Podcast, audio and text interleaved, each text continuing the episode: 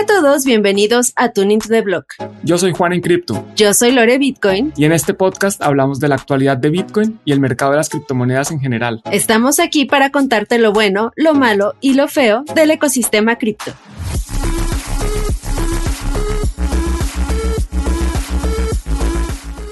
Hola a todos de nuevo.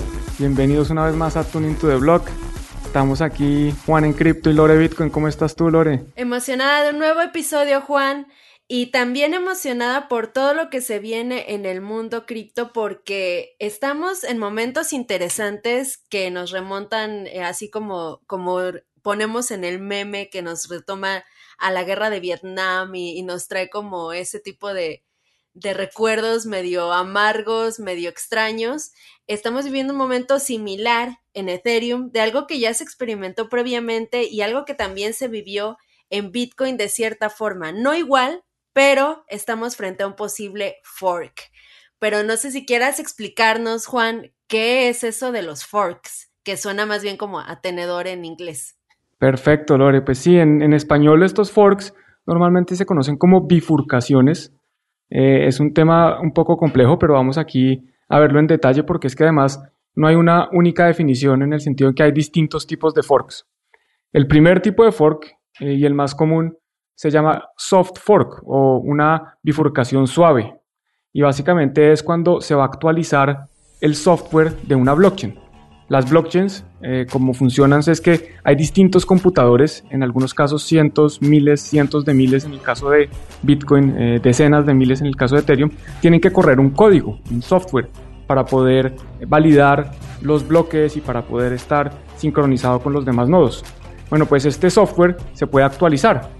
Cuando todos los nodos se ponen de acuerdo en realizar una actualización y esa actualización es compatible con el software anterior, o sea que las reglas del nuevo software son compatibles con las reglas que estaban corriendo los nodos anteriormente. Eso se conoce como un soft fork. Estos soft fork eh, pueden ser controversiales, en general no lo son, porque son realmente actualizaciones que se le hacen a el código para tener de pronto nuevas funcionalidades o para simplemente limpiar un poco el código. Esas son como las, las primeras actualizaciones y hay otro tipo de soft forks que no sé si nos quieras explicar, Lore, pero es cuando básicamente dos mineros encuentran un bloque al mismo tiempo. A ver si nos puedes explicar un, poco mejor qué es este tipo de forks. El hecho de tener un sistema descentralizado como lo es una blockchain conlleva ciertas problemáticas y es que el Internet, la información, no llega a todos lados al mismo tiempo.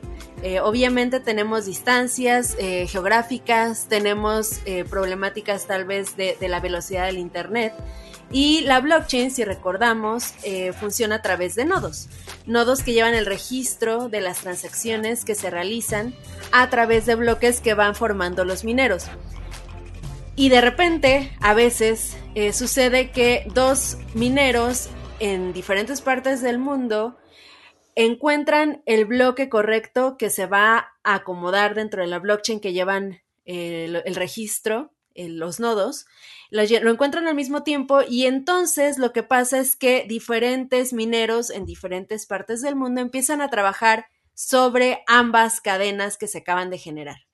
Es decir, llevamos como un caminito que va ligando bloque con bloque y de repente hay dos que, se separan al mismo tiempo. Entonces, ¿qué sucede aquí? los mineros empiezan a trabajar unos por su cuenta en un lado, otros por su cuenta en otro, y entonces eh, lo que pasa es que al momento en que se genera un nuevo bloque independientemente de cuál sea el camino que se eligió, entonces se tiene una cosa que se llama una cadena más larga.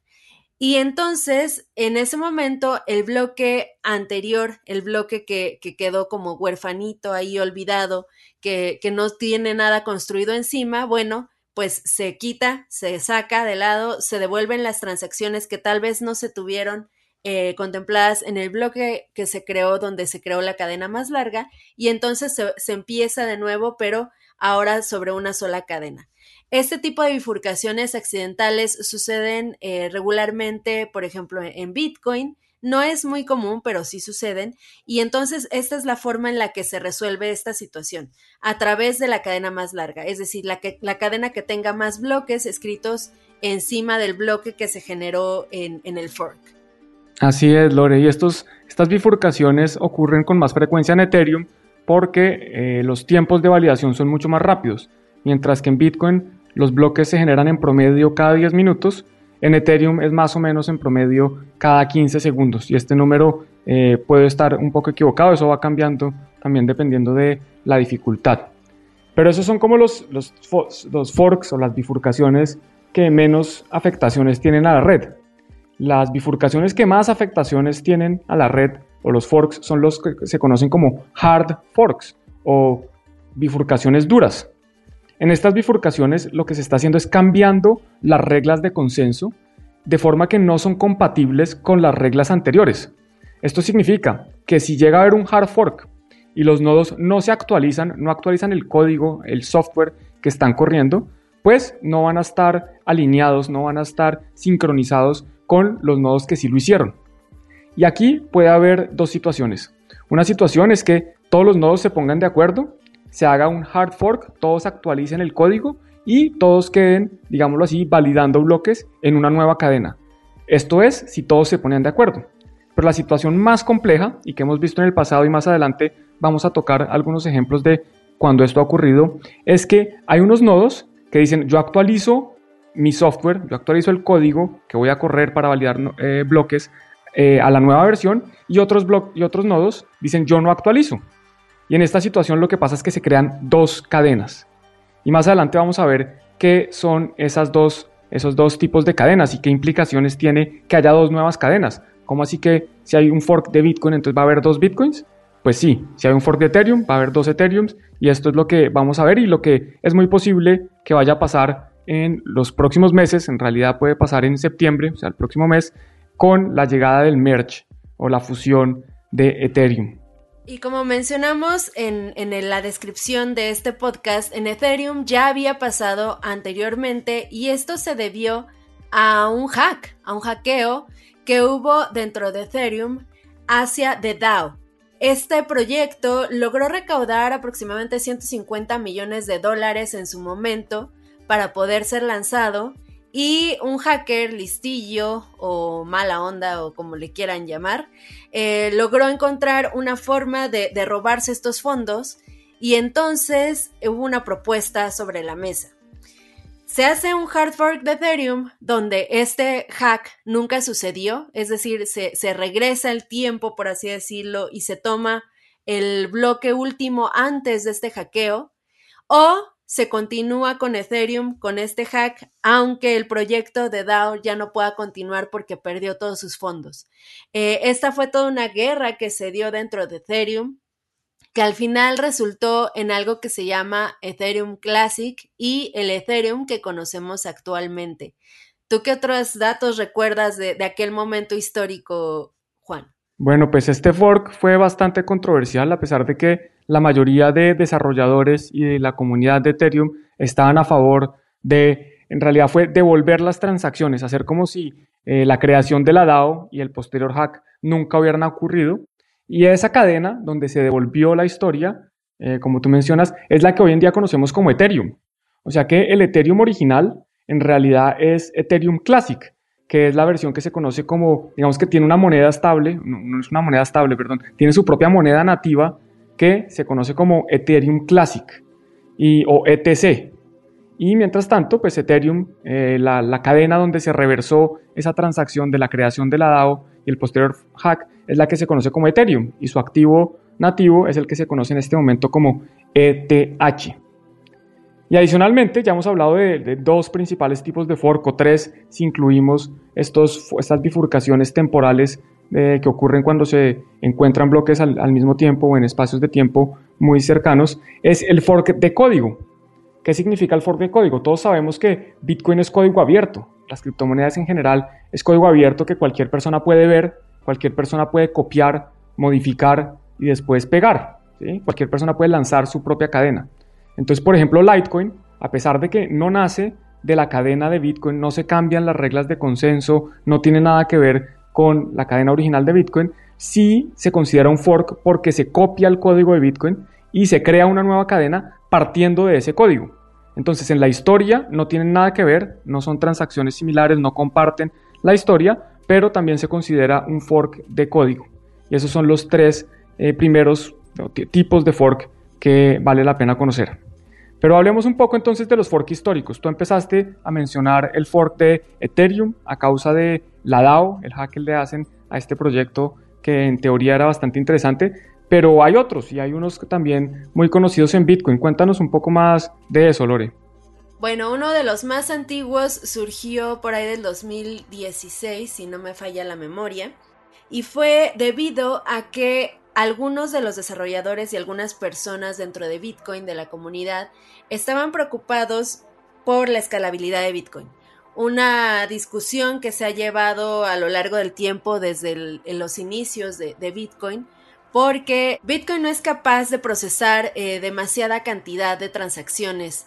Entonces, para que nosotros podamos pensar en un mundo hiperbitcoinizado, se necesita una mejora respecto a esto. Y la solución a la que se llegó o a la que llegaron algunos fue aumentar el tamaño de los bloques dentro de Bitcoin. Esto permitiría eh, lograr que más transacciones cupieran dentro de los bloques y por lo tanto escalar Bitcoin. Sin embargo, hay una problemática ahí muy grande y es que Bitcoin está pensado para ser una red descentralizada donde cualquier persona en cualquier parte del mundo con mínimos requerimientos técnicos pueda correr un nodo propio. Es decir, una computadora básica puede mantener este registro actualizado constantemente, también con mínimas requerimientos de en cuanto a velocidad de Internet. Cuando tú aumentas el tamaño de un bloque, hay un problema y es que se necesita más capacidad en la computadora y se necesita también más capacidad de Internet, lo cual significaría una restricción para que más personas pudieran correr su propio nodo.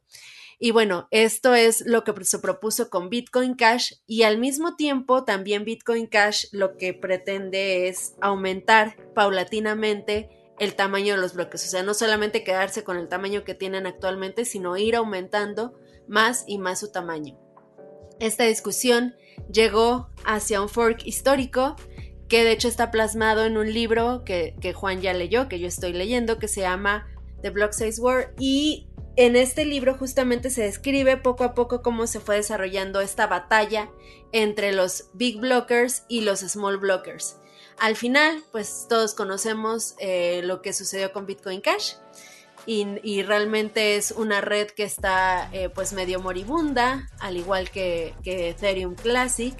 Y la mayoría nos quedamos eh, con el Bitcoin que conocemos actualmente, al cual se le implementó algo que se llama Segwit para lograr justamente eh, la optimización en cuanto a los fees de transacciones, en cuanto al tamaño de, de las transacciones que puede sostener cada bloque. Pero no solamente hubo una bifurcación con Bitcoin Cash, Juan, también después de Bitcoin Cash hubo otra bifurcación más. Así es, Lore. Simplemente para aclarar, eh, dejar algo claro, es que esta, esta discusión del posible fork de, Bitcoin y eh, pensar que la escalabilidad se debería generar eh, on-chain, tratando de incrementar el tamaño de los bloques distinto a otras formas como pueden ser sidechains, como puede ser Lightning Network o como puede ser incluso Taproot. Bueno, esta discusión se viene teniendo desde hace tiempo, antes de, de 2017, y el fork realmente ocurrió fue en agosto de 2017. Eh, ahí empiezan a aparecer Bitcoin Cash, y lo que conocemos hoy como Bitcoin, eso pues prácticamente no cambió. Pero después de esto empiezan a aparecer otros forks de pronto un poco menos conocidos. En noviembre de 2017 aparece Bitcoin Diamond, después aparece Super Bitcoin, me acuerdo de Bitcoin Atom, Bitcore, Bitcoin God, Bitcoin Private, Bitcoin SEO, mejor dicho hay un montón de otros Bitcoins. Y, e incluso después Bitcoin Cash, la comunidad de Bitcoin Cash se partió en dos.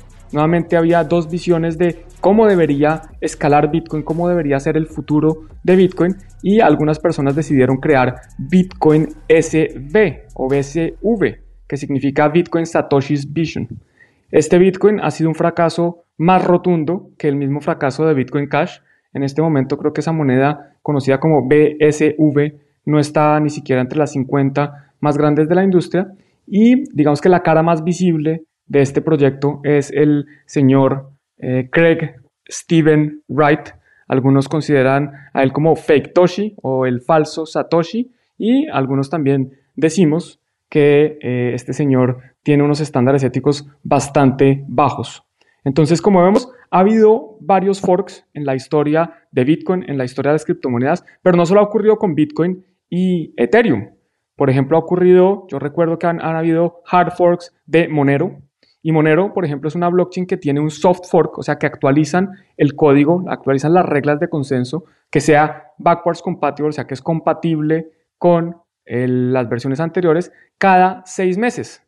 Y esto lo hacen con el fin de que no se puedan crear ASICs, que no se puedan crear equipos de minería específicos para minar Monero, porque como el código se actualiza cada seis meses, básicamente estos equipos que se creen van a perder su utilidad cada seis meses.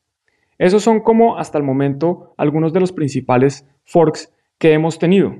Pero ahora viene, digamos, lo más relevante, especialmente teniendo en cuenta que se viene el merge de Ethereum. Porque este merge parece que puede traer otro fork. Cuéntanos un poco de eso, Lore. Bueno, para los que hayan seguido la historia de Ethereum eh, de unos años eh, para acá, están conscientes de que tiene rato eh, la propuesta de pasar Ethereum hacia Proof of Stake.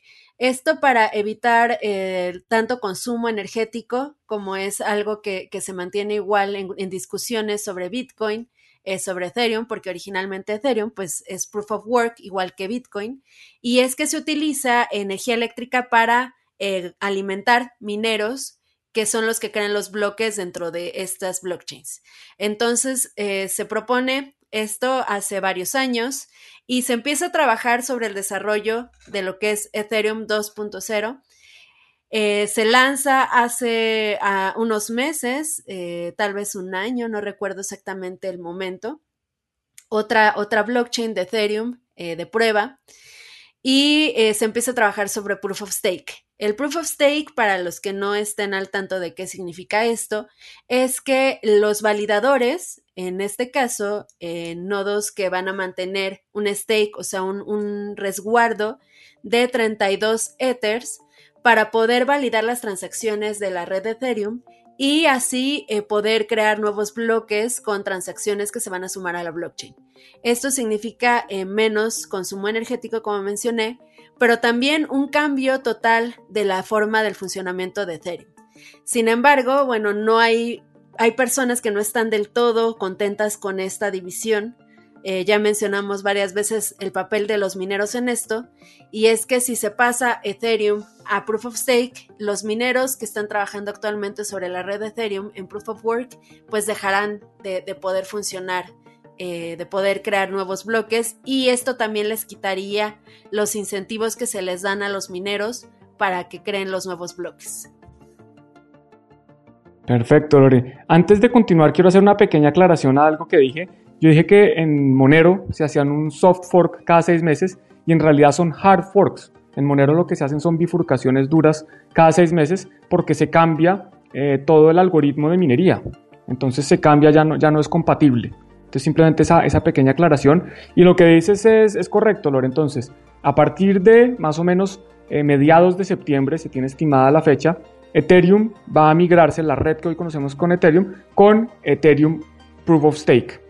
La idea original es que todos los nodos y todos los participantes de la red simplemente empezaran a operar en esta nueva blockchain o que empezaran a funcionar con el algoritmo de consenso de prueba de participación. Sin embargo, los mineros como se han dado cuenta que si permiten esto se les va a acabar el negocio, ellos han decidido que van a continuar minando la cadena original, minando lo que se conoce como Ethereum de, prueba de trabajo, y esto va a dar el nacimiento a básicamente dos cadenas. Entonces, a partir de septiembre, se espera que continúe existiendo Ethereum, el más utilizado, el Ethereum más popular, donde van a estar los principales desarrolladores, incluyendo Vitalik Buterin, y un Ethereum, llamémoslo Proof of Work, donde van a estar, va a estar liderado por los principales mineros. Y obviamente, pues esto va a tener distintas implicaciones. La primera es que se crean dos nuevos activos o, o se crea un nuevo activo. Digamos que Ether o Ethereum 2, llamémoslo, Ether 2 va a ser el Ether que va a funcionar en esta cadena de prueba de participación o proof of stake y en la cadena de prueba de trabajo, la cadena que va a estar liderada por los mineros, va a haber otro Ether, llamémoslo Ether Proof of Work para diferenciar. Entonces, las personas que hasta el momento de realizar el fork tienen Ether en sus direcciones, en sus billeteras, van a pasar a tener dos tipos de Ether. Van a tener Ether 2, Ether en la cadena de Proof of Stake, que es como el Ether que va a, digámoslo, liderar Vitalik Buterin, va a seguir liderando, y las personas, esas mismas personas van a tener ahora un nuevo Ether en otra cadena, que es la cadena que va a estar liderada por los mineros. Este va a ser como un Ether de Proof of Work. ¿Qué otras eh, implicaciones o consecuencias crees que esta bifurcación va a tener, Lore? Bueno, una de las más eh, representativas y que hemos experimentado más con este tipo de, bifurcaciones es que ambos activos cuando, cuando se bifurcan, o sea, tanto el, que se considera como el original como el nuevo, eh, tienen una variación en el precio. A pesar de que comparten una historia dentro de, la cadena en la que fueron creadas. Eh, cuando se bifurcan, generalmente hay partidarios de una o partidarios de otra. Esto a su vez impacta en el precio de, estos activos y lo hemos visto en repetidas ocasiones, como por ejemplo en Ethereum Classic, que actualmente vale 35 dólares, cuando el Ethereum eh, que conocemos tiene un valor de 1.700 dólares. Eh, lo mismo sucede con Bitcoin Cash y Bitcoin SB. Eh, Bitcoin Cash tiene un valor de 119 dólares actualmente y Bitcoin SB de 52. Entonces, al parecer, estas mismas bifurcaciones eh, van impactando también en el costo, en el precio de los activos. Y esto también va a impactar en las personas que decidan quedarse en una cadena o en otra. Ahora, acá hay algo interesante que sucede, Juan, y es que lo mencionaste ya, se, se, crean, o sea, como que se duplican eh, los activos que nosotros ya tenemos. Esto sucedió con Bitcoin y Bitcoin Cash, es decir, se sigue con el Bitcoin y también se crean al mismo tiempo tokens dentro de Bitcoin Cash eh, con la misma cantidad, es decir, la misma cantidad de Bitcoin que se tenía en la cadena antes de ser bifurcada. Entonces, muchas personas eh, deciden ya sea vender uno o vender otro o mantener ambos. Y esto mismo puede suceder con, Ethereum. Ahora, acá hay una cosa que me preocupa, Juan, y es también los NFTs. Los NFTs que se están eh, creando, se estuvieron creando durante varios años en la cadena de Ethereum, eh, también se van a duplicar en la otra cadena y esto también puede alterar un poco el ya golpeado mercado de los NFTs. Así es, Lore. No solo los NFTs, sino que todos los activos se van a duplicar, porque prácticamente la historia, hasta el punto que se crea la bifurcación, hasta el momento en que se genera el fork, toda la historia es compartida. Entonces todos los contratos inteligentes, todas las transacciones, todos los activos que se han realizado en Ethereum hasta el momento van a estar, van a existir en ambas cadenas. Y esto también es complejo, por ejemplo, en el ecosistema DeFi, porque van a haber dos USDC, dos Tether, dos, eh, cada uno de los tokens que existan va a haber dos versiones, una en la cadena de Proof of Stake, una en la cadena de Proof of Work. ¿Y qué pasa, por ejemplo, con las stablecoins? Pues que las stablecoins que están garantizadas por dólares no están aumentando, no están duplicando el número de dólares que garantizan estos activos. Entonces, si yo tengo, digámoslo así, 100 Tether y, y paso a tener 100 Tether en Proof of Stake y 100 Tether en Proof of Work, no es que mágicamente ahora tengo 200 Tether, no, es que voy a tener 100 Tether y Tether, la compañía Tether es la que va a decidir dónde va a considerar como válidos esos Tether. Y yo creo fielmente pues que en el caso de Tether, por ejemplo, como ya lo hizo USDC, van a seguir la cadena de Proof of Stake. O sea que si alguien tiene 100 Ethers, o más bien 100 Tethers hasta el momento del fork, pues esos 100 Tethers los va a tener que utilizar en la cadena de Proof of Stake. Y va a, tener, va a tocar tener mucho cuidado porque los usuarios seguramente van a ser estafados, va a haber muchas personas tratando de aprovecharse de esta situación para vender tokens que no tienen ningún valor en alguna de las dos cadenas, porque de pronto hay proyectos que deciden decir, oiga, ¿sabe qué? Mi NFT, el válido, es el que está en la cadena de Proof of Work. Y la gente que está en la cadena de Proof of Stake de pronto sale a comprar ese NFT que ya no está, digamos así, respaldado por el creador.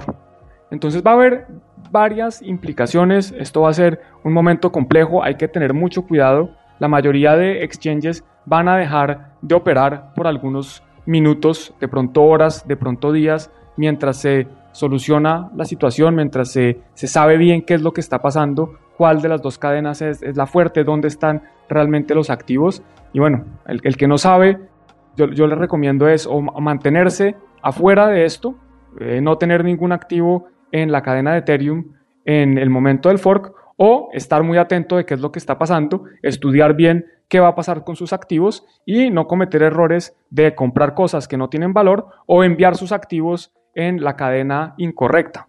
Actualmente, Juan, ya existe una bifurcación que de hecho se lanzó el día 8 de agosto, es decir, tiene 11 días al momento de grabar este, este podcast, eh, que se llama ETHW que fue justamente lanzado por algunos mineros que no están contentos con este cambio en Ethereum. La cuestión aquí es que, como mencionaba, el precio de este activo ya bajó un 62% desde su lanzamiento en Poloniex, que es de tu queridísimo Justin Sun, este exchange que, que tiene él como, como líder. Y eh, pues probablemente empecemos a ver bifurcaciones, así como vimos en Bitcoin, las que mencionaste ya por ahí del 2017-2018, empecemos a ver varias bifurcaciones en la red de Ethereum. Acá lo preocupante es esto, Juan, lo que acabas de mencionar también. Eh, hay todo un ecosistema que está sobre Ethereum, que no solamente eh, son transacciones, como fue el, caso del fork de Ethereum y Ethereum Classic, y de Bitcoin, de Bitcoin Cash, sino que hay todo un ecosistema y un montón de proyectos que están dependiendo de lo que suceda con Ethereum. Veremos qué sucede al final. Eh, hay que tener mucho cuidado con lo que se está haciendo, con los movimientos que tengamos dentro de esta red y con los diferentes proyectos que están sobre esta red. Y, pues nada, eh, veremos qué nos depara el destino. Así es, Lore. Simplemente otra nueva aclaración. Este es el podcast de las aclaraciones de, Juan Pablo, porque ese, ese token que mencionas de ETHW es un futuro de el Ethereum de la cadena de Proof of Work. Entonces Poloniex se dio cuenta que, como buen exchange, que su negocio es que haya transacciones y le está ofreciendo a los usuarios la posibilidad de comprar o vender el eventual token nativo del fork que van a hacer pues, con la nueva cadena que se llame Ethereum Proof of Work. El hecho de que esté cayendo un porcentaje tan alto como mencionas, más del 60%, lo que está significando es que la mayoría de personas consideran que ese Ether es el que va a perder. Digamos que Ethereum 2 es el que va a ser exitoso, es el que se va a considerar como el verdadero Ethereum o el verdadero Ether y que el Ethereum de Proof of Work pues ha perdido un valor importante. Para concluir entonces, bueno, hemos visto que hay distintos tipos de forks, los soft forks, que son actualizaciones a la red, que no deberían ser tan contenciosas, los hard forks, donde la red se puede partir en dos o más partes, o también se pueden utilizar para realizar actualizaciones donde no son compatibles con el software anterior, y los forks de códigos. Adicionalmente hemos visto que hay distintos forks, que ha habido distintos forks en la historia. Mencionaste el fork de Ethereum y Ethereum Classic, vimos el de Bitcoin y Bitcoin Cash, además de otros forks de Bitcoin, vimos lo que está pasando con Monero y también hemos visto que se viene un casi seguro fork en la cadena de Ethereum. Hay que tener mucho cuidado, repetimos, porque puede eh, que va a haber seguramente personas tratando de aprovecharse de esta situación para separarte de tu Ether, separarte de tus criptomonedas, separarte de tu dinero y bueno, lo importante es que sepas en qué te estás metiendo. Esperemos que esta información les haya servido de mucho. Eh, síganos siempre en los análisis de noticias donde justamente complementamos mucho más este tipo de información los días lunes en Tuning to the Block. Eh, síganos en redes sociales, arroba Juan en arroba Lore Bitcoin, arroba TuneBlock y nos vemos o nos escuchamos más bien en el siguiente podcast de Tuning to the Block. Hasta pronto. Chao.